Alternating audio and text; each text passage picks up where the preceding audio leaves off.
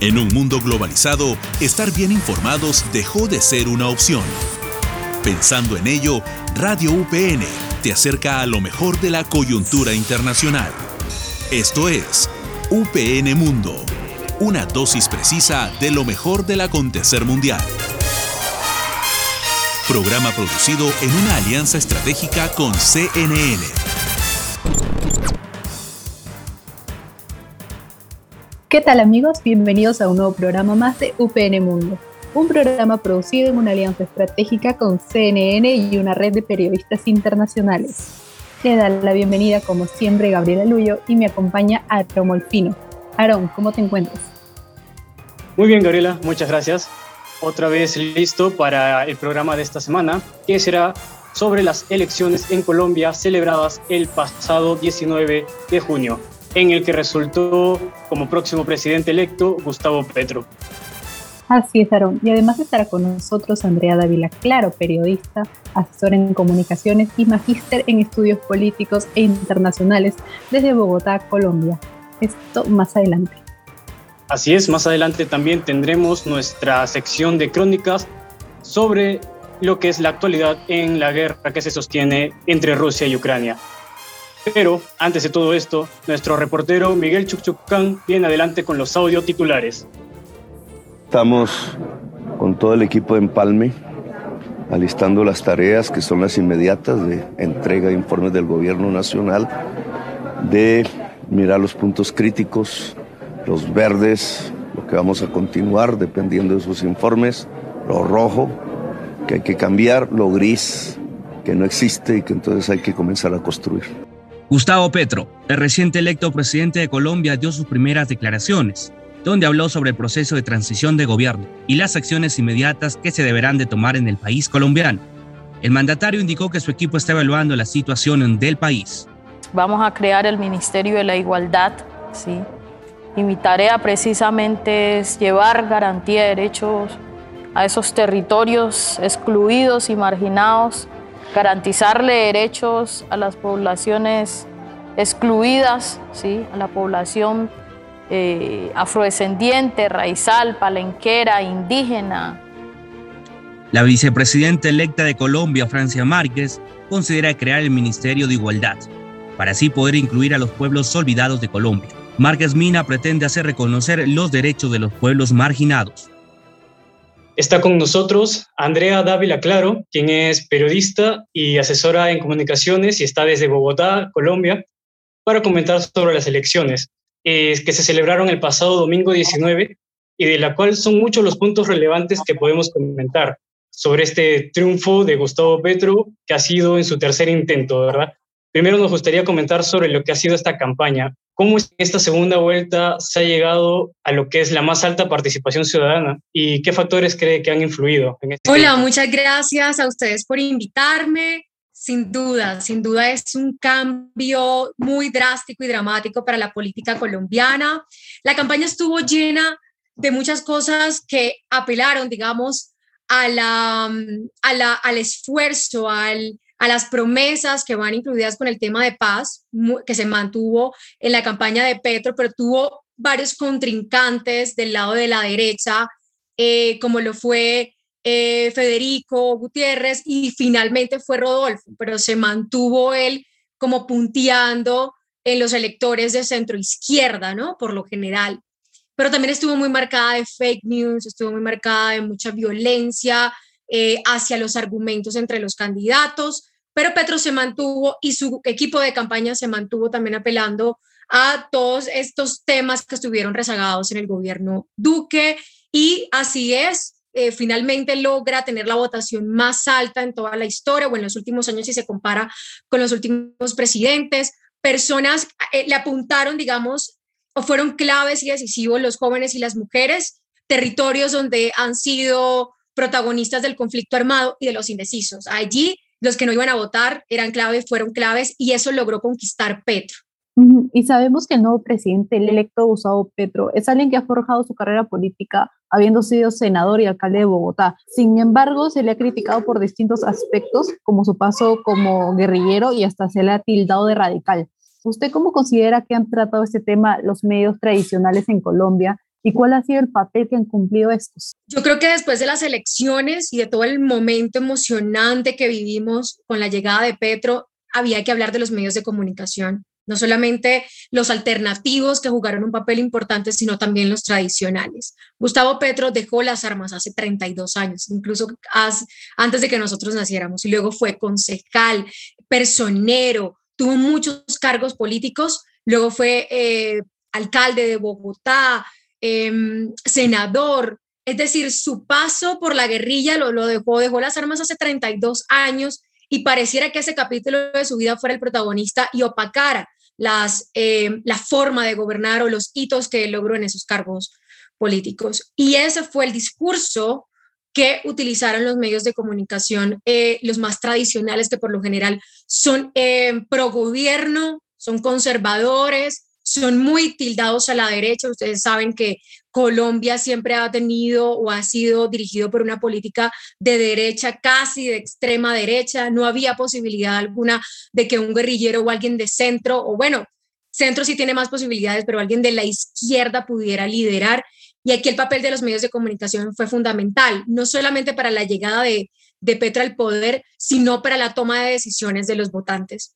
Como se ha sabido en todos lados, el fake news, las noticias falsas, ha reinado y se han tomado decisiones eh, para acudir a las urnas, pero lo que nos extrañó es que los medios de comunicación fueran cómplices de eso, de una narrativa absolutamente verlo malo, Petro, pero hablemos de la segunda vuelta, tildados absolutamente a hacerle campaña a Rodolfo.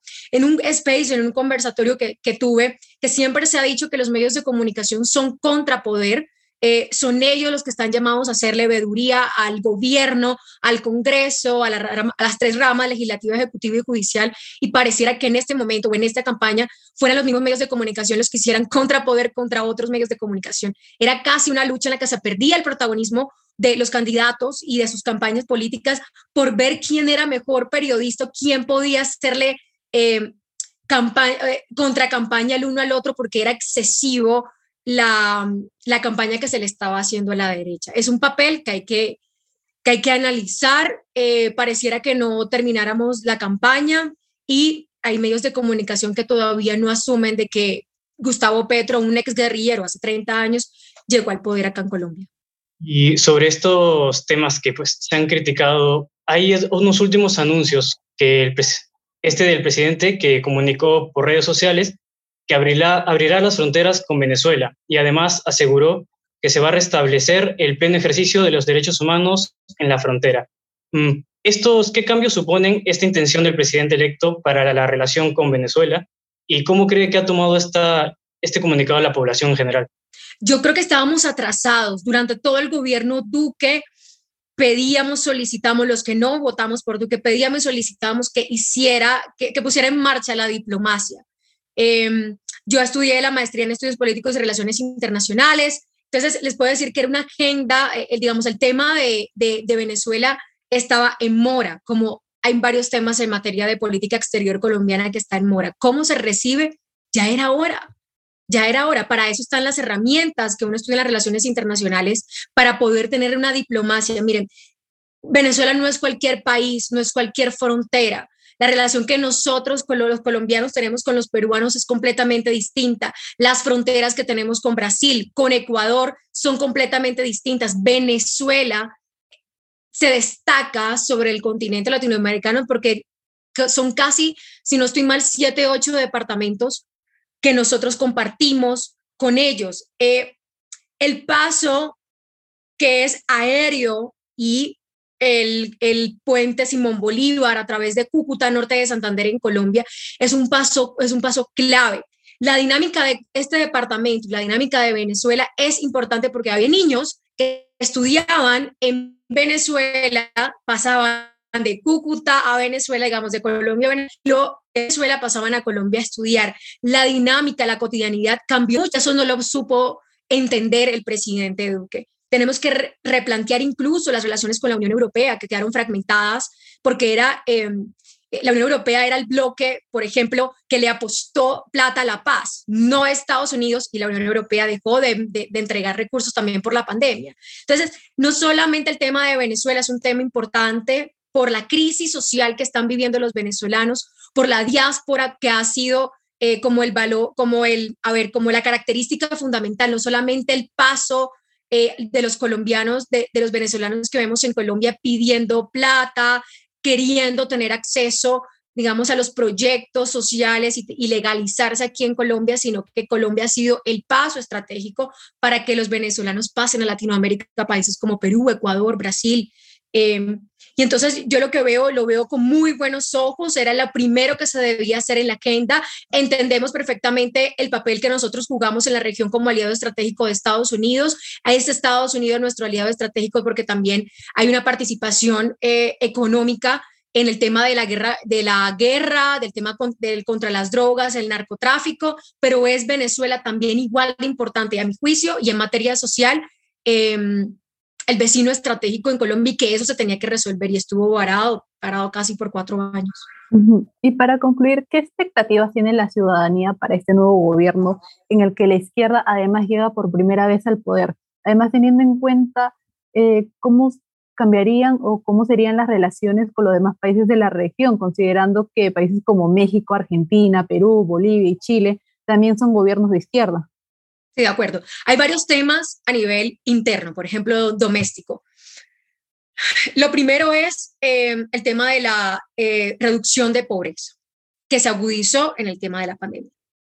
Otra de las cosas claves es mejor calidad de vida, eh, que dejen de asesinar los líderes sociales, que se cumpla el acuerdo de paz que estuvo también suspendido. Esto es un gobierno que no estuvo de acuerdo con el acuerdo de paz del gobierno de Santos, es decir, que se tienen que retomar todo lo que se había eh, dejado inconcluso en el gobierno de Santos II.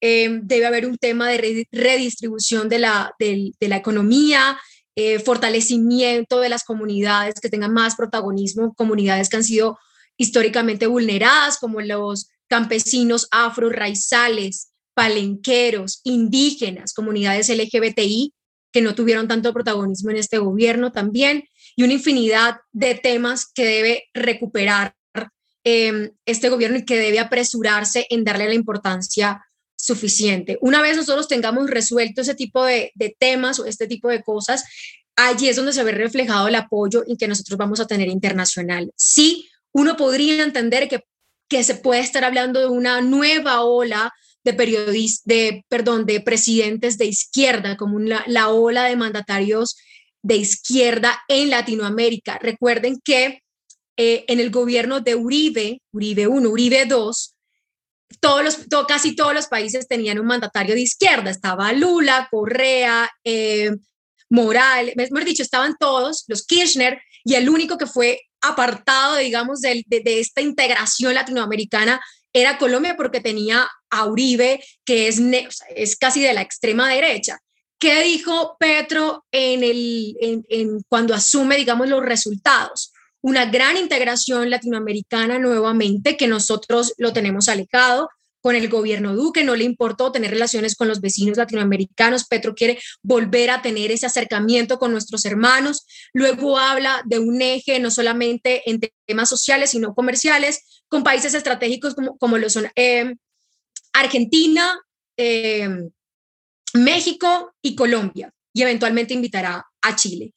Entonces, eh, eso van a ser una de las de los primeros acercamientos es con, con Latinoamérica, creería yo, con una agenda principal en el tema de medio ambiente, que es lo que los une y que es uno de los temas que, principales que habló con el presidente Joe Biden de Estados Unidos. Eh, y, es, es, es, absolutamente lógico que uno quiera eh, volver a tener esas relaciones de confianza con los países vecinos, no solamente por la geografía, sino también por la historia de participación de, de estos países que ha sido invaluable para que Colombia continúe siendo una democracia. Son de los puntos más relevantes que hemos considerado tratar para este tema de las elecciones en Colombia, que en general creo que ha tenido muchas similitudes con los ejercicios de elecciones que se han desarrollado hace poco en Chile y que se desarrollaron acá en Perú y que van a terminar en estas expectativas de gobiernos que veremos próximamente cómo se desarrollarán. Entonces, gracias Andrea, gracias por aclararnos sobre este tema y gracias por tu participación en UPN Mundo. Vale, muchas gracias a ustedes por la invitación. UPN Mundo, Crónicas de una guerra. Traemos lo más resaltante de la semana sobre el avance de la guerra entre Rusia y Ucrania. En estos últimos días, el conflicto a nivel mundial entre Rusia y Ucrania cobró nuevamente muchas vidas humanas. En esta ocasión, la vida de 80 hombres polacos, de quienes el gobierno ruso anunció su muerte el pasado sábado 25 de junio al este de Ucrania. Dichos hombres eran nada más ni nada menos que 80 combatientes integrados en la fila del ejército ucraniano en el frente de esta nación. El accidente ocurrió en una planta de zinc llamada Megatets, ubicada en la ciudad de Donetsk. Se presume que medio millar de proyectiles aéreos de la parte de las fuerzas aéreas rusas aterrizaron ya dada la noche acabando con la vida de los soldados presentes en el lugar. No obstante, ante tal tragedia, el portavoz ruso dio a conocer que el gobierno soviético identificó a esos ya fallecidos, 80 hombres no como combatientes, sino nada más y nada menos como mercenarios. No se sabe con certeza si sea completamente factible o una estrategia rusa para desacreditar y manchar la imagen del país y tropas ucranianas, pero ni a la nación polaca ni a la nación ucraniana han dado declaración alguna al respecto. Bien, con esto despedimos el programa de esta ocasión y muchas gracias a todos por su escucha, por su atención y los llamamos a seguir conectados con UPN Mundo y Radio UPN. Así es, y no se olviden que este programa ha sido producido en marco de una alianza estratégica entre CNN y la Universidad Privada del Norte. Hasta la próxima.